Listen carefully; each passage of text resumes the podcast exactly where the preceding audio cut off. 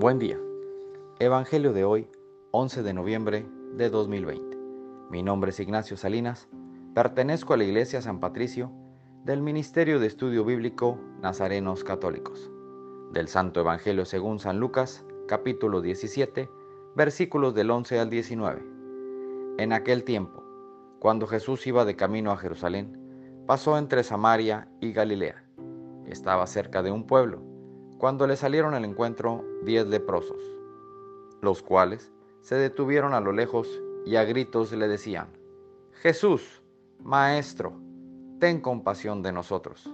Al verlos, Jesús les dijo, vayan a presentarse a los sacerdotes. Mientras iban de camino, quedaron limpios de la lepra.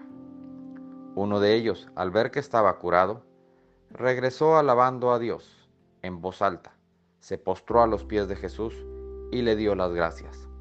Ese era un samaritano. Entonces dijo Jesús, ¿no eran diez los que quedaron limpios? ¿Dónde están los otros nueve? No ha habido nadie fuera de este extranjero que volviera para dar gloria a Dios. Después le dijo al samaritano, levántate y vete, tu fe te ha salvado. Esta es palabra de Dios. Gloria a ti, Señor Jesús. Reflexionemos.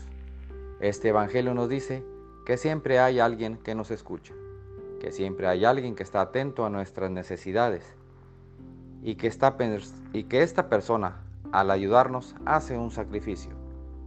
Porque si nuestra necesidad es de dinero, la persona que nos lo prestó muy probablemente retrasó el comprar algo o se privó de hacer algo. Y si lo que le pedimos fue tiempo, la persona que nos dio su tiempo dejó de dárselo a su familia, a sí mismo o a Dios.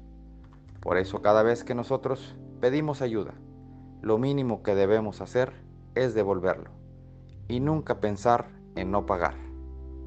Aparte, debemos ser agradecidos y siempre, siempre quedar agradecidos con la persona que nos ayudó.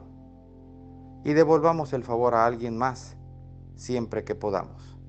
Agradezcamos a Dios lo bueno y lo malo todos los días. Oremos.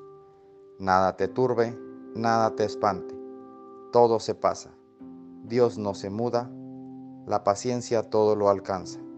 Quien a Dios tiene, nada le falta. Solo Dios basta. Vayamos con alegría a proclamar lo que Dios nos ha enseñado. Que tengan un excelente día.